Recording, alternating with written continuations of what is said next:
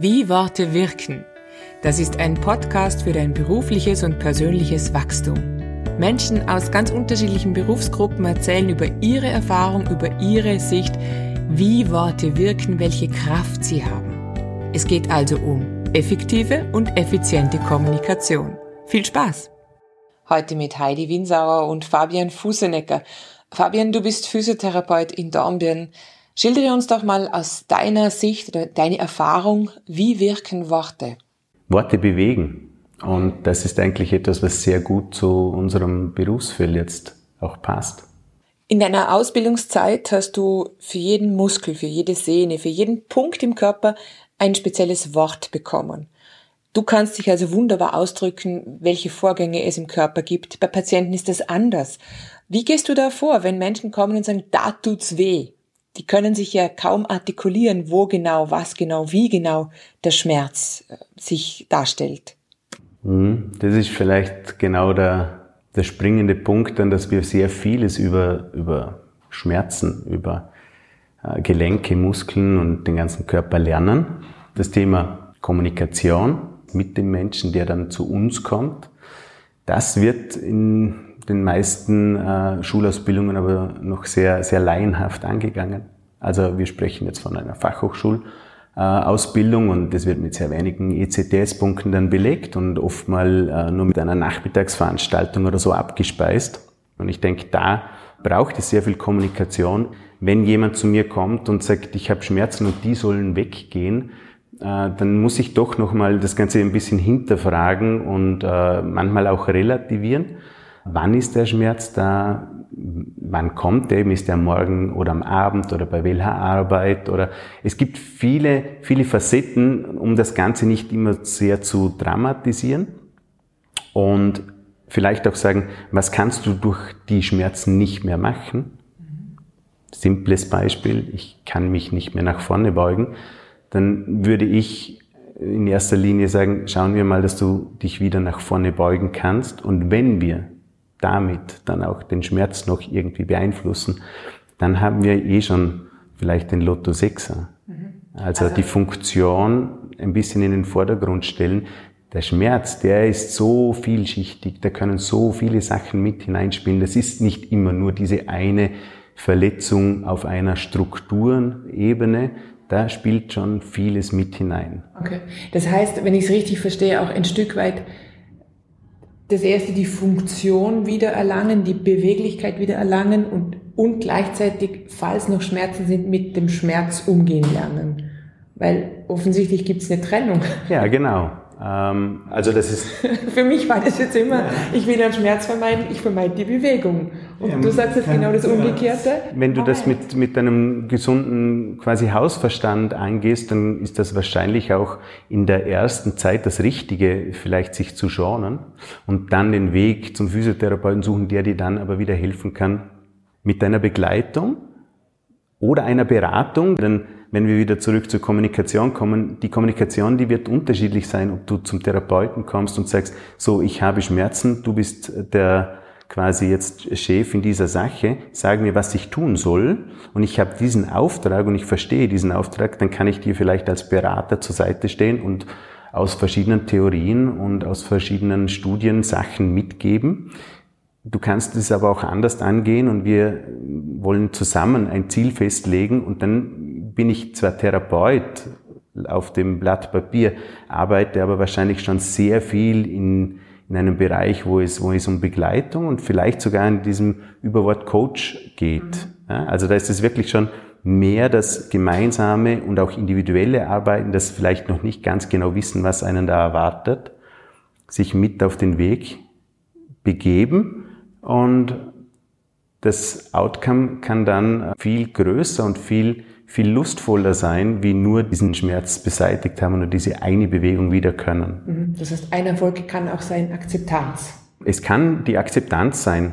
wenn man versteht, weshalb etwas da ist, also wirklich ein Wissen mitbekommt, dann ist der Umgang zum Beispiel jetzt, wenn wir wieder auf den Schmerz zurückkommen, aber von dem würde ich eigentlich eher gerne wegkommen, dann äh, also einfach von dem Thema nur Schmerzen wegkommen, ja, dann kann die Akzeptanz helfen, und verspürt eventuell den Schmerz weniger oder man akzeptiert ihn.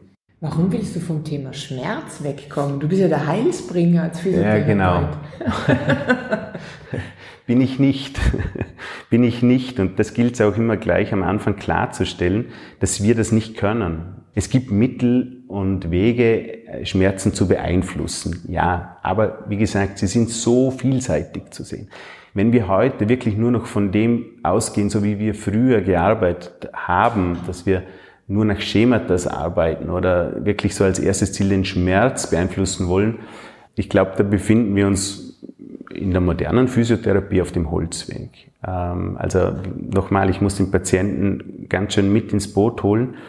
Wenn ich den Menschen als ein, als System, als Ganzes sehe, dann gehört der Bio, Psycho- und soziale Bereich dazu. Das sind drei große Blasen, mit denen wir arbeiten können. Bio, der Körper, die Strukturen, die Histologie. Ich kann äh, den psychischen Teil mit hineinnehmen und ich denke, wir Physiotherapeuten dürfen uns sehr weit da hinauslehnen, weil wir einfach viel Zeit mit den Patienten verbringen. Wir haben mehr Zeit wie die Ärzte, wir haben mehr Zeit wie vielleicht sogar manchjemand in der Familie oder wie auch immer zusammen am Tag ich denke, da können wir ein Stück weit mit begleiten, soweit wir uns auch selbst sicher sind. Wir übernehmen natürlich niemals die Funktion eines Psychologen und eines Psychiaters, bei weitem nicht, aber auch wir dürfen uns in diesem Bereich fortbilden und wenn wir merken, der Patient geht die Schritte schön mit uns mit oder gut mit uns mit, dann dürfen wir auch, denke ich, in diesen Bereich hineingehen. Und dann gibt den sozialen Bereich, wo sich das Ganze ja dann auswirkt. Das heißt, was, wenn ich Schmerzen habe oder wenn ich äh, mich nicht mehr bewegen kann, dann hat das auf das Umfeld oft äh, einen Einfluss. Das kann die Arbeit sein, das kann der Sport sein oder was auch immer. Also wir haben diese drei Bereiche und bei jedem Patienten glaube ich, dass eine Blase größer ist wie die andere. Und wenn wir durch die ersten Gespräche mit den Menschen herausfinden, welche, welches Feld denn jetzt am ersten bearbeitet werden soll, darf, dann können wir uns auf etwas zuerst spezialisieren und damit dann das Outcome. Es schwingt Kreise, oder? Es ist wie ein Mobile. Genau. Also wenn ich da wackel, dann wackelt es da unten genau. auch mit. Du sagst es richtig. Jetzt bin ich in, in, in, Bildern im Kopf ein bisschen hängen geblieben, denn für mich überschneiden sich diese Kreise. Und die Spielwiese, die wir haben, ist dieser Überschneidungspunkt. Nur ist er manchmal in einer Sitzung mehr in einem psychischen Bereich, manchmal mehr im Biobereich und manchmal mehr im sozialen Bereich. Und das macht die Spannung jetzt in der Physiotherapie aus. Und deshalb möchte ich jetzt nur vom Schmerz einfach wieder wegkommen und wirklich ich dieses, dieses, dieses, äh, dieses Modell in den Vordergrund genau. stellen. Genau. Okay. Das heißt, es geht um Impulse setzen. Es geht um einen Puls, um, um ein Stupfen und schauen, wie bewegt sich das System und genau. wie löst sich's oder mobilisiert sich's. Das große Ganze nicht aus den Augen verlieren, ein gemeinsames Ziel mal definieren und da gibt es Zwischenziele und manchmal braucht es nur wieder, wenn du sagst, etwas Kleines, etwas anstupfen, manchmal muss man einen Kieselstein aus dem Weg räumen, damit die große Kugel wieder ins Rollen kommt. Und manchmal ist es keine Autobahn, manchmal fährt man noch ein paar Feldwege nebenbei. Solange man das Ziel nicht äh, aus den Augen verliert, ist es gut. Wenn du in der Physiotherapie Menschen versuchst zu motivieren, eine Übung zu machen? Wie gehst du da vor? Wir werfen den Ball zu und nehmen ihn dann auch gerne wieder zurück und werfen ihn wieder zu. Aber den härteren Teil hat immer der Patient zu tragen. Dieses Motivieren, wir sind Motivatoren, wenn es das braucht, bis zu einem gewissen Grad. Wenn wir merken, wir bekommen den Rückpass nicht mehr, wir bekommen nicht das vielleicht Feedback äh, im Gespräch oder, oder auch nonverbal. Ähm, dann hat es auch bei uns Grenzen. Also dann gibt es schon auch klare Ansagen, dass wir sagen, ich, wir wissen nicht, ob das der richtige Weg jetzt ist. So hier mit uns. Vielleicht Physiotherapie, ja, aber vielleicht nicht bei uns. Also es ist ein vielleicht auch leidiges Thema, Menschen in Bewegung zu bringen, sie zu motivieren. Wie man das macht, ähm, das braucht Zeit, jemanden kennenzulernen, wissen, wie man jemanden nimmt, mit welchen Worten oder eben auch nicht. Es kann passieren, dass wir eine halbe Stunde ganz wenig miteinander sprechen und die Menschen rausgehen und sagen, Fabian, das war einfach fein, ich fühle mich wohl, da komme ich gern wieder her. Das hat mir gut getan ohne dass ich motivieren musste. Manchmal braucht es mehr Worte, manchmal müssen wir dieselbe Sprache finden, damit, es, damit Motivation stattfinden kann.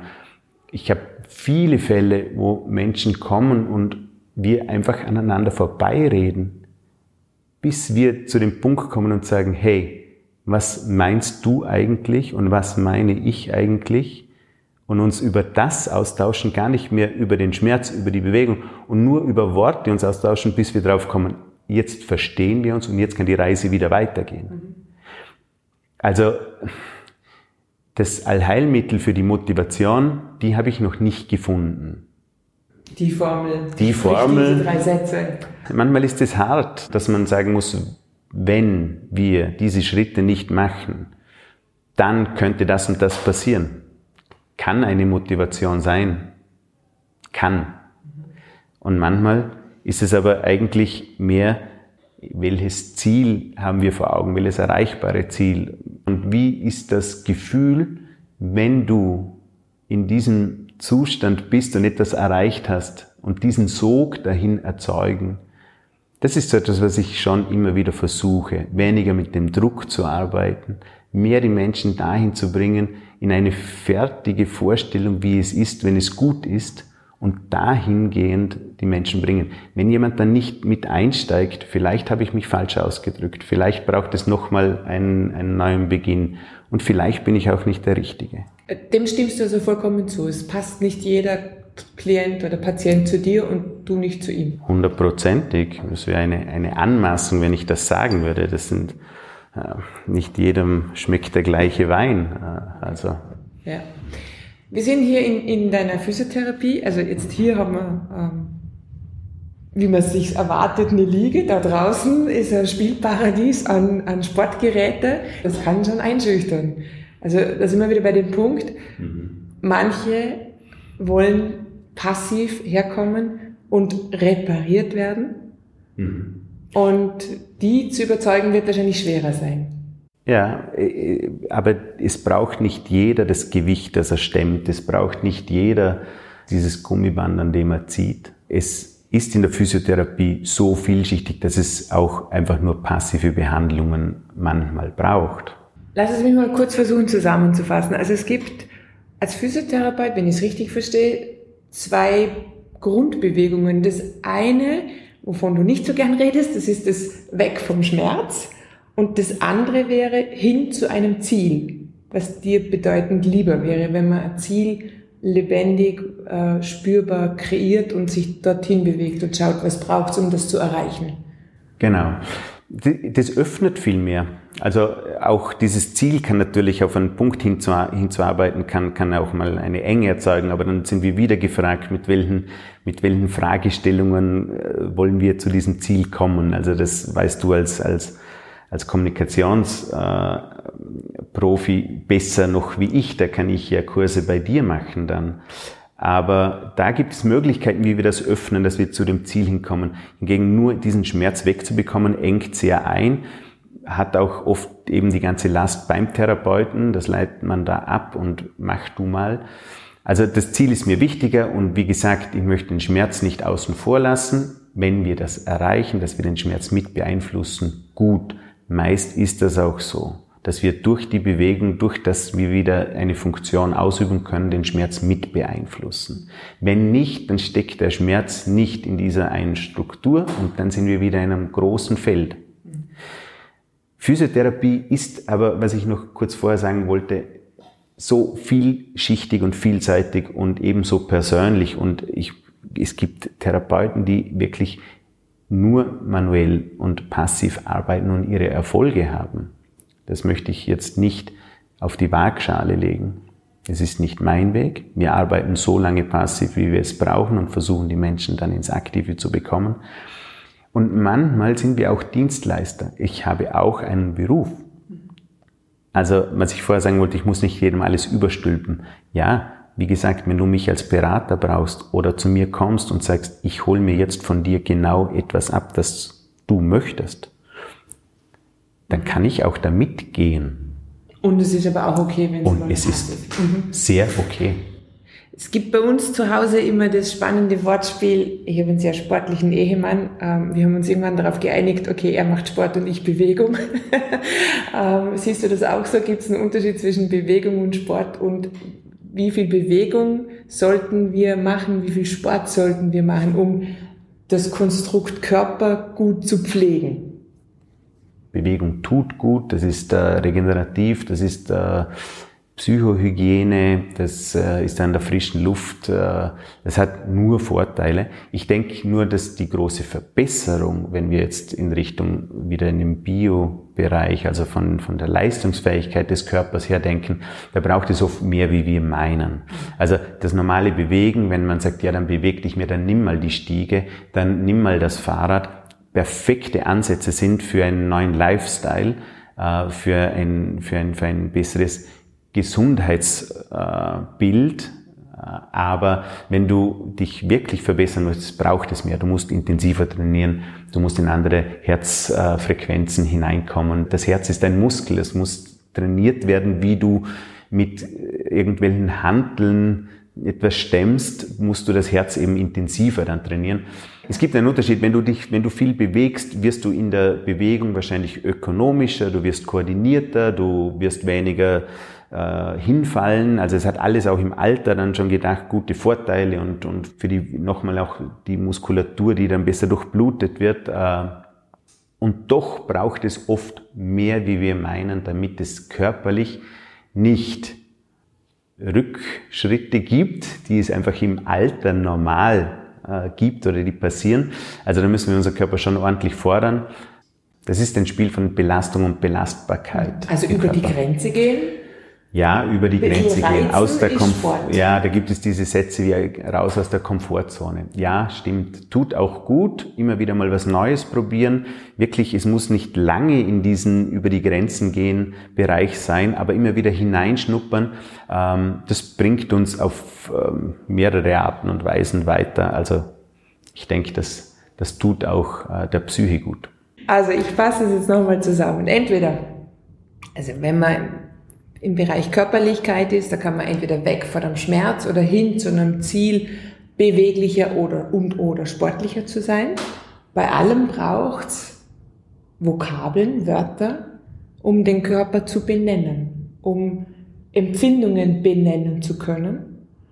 Und wie so oft im Leben, auch da braucht's Übung und einen Austausch. Den kann ein Physiotherapeut geben oder sonst ein Umfeld. Du nickst. Eine schöne Zusammenfassung. Äh, mir ist bewusst geworden, also Worte wirken auch im anderen.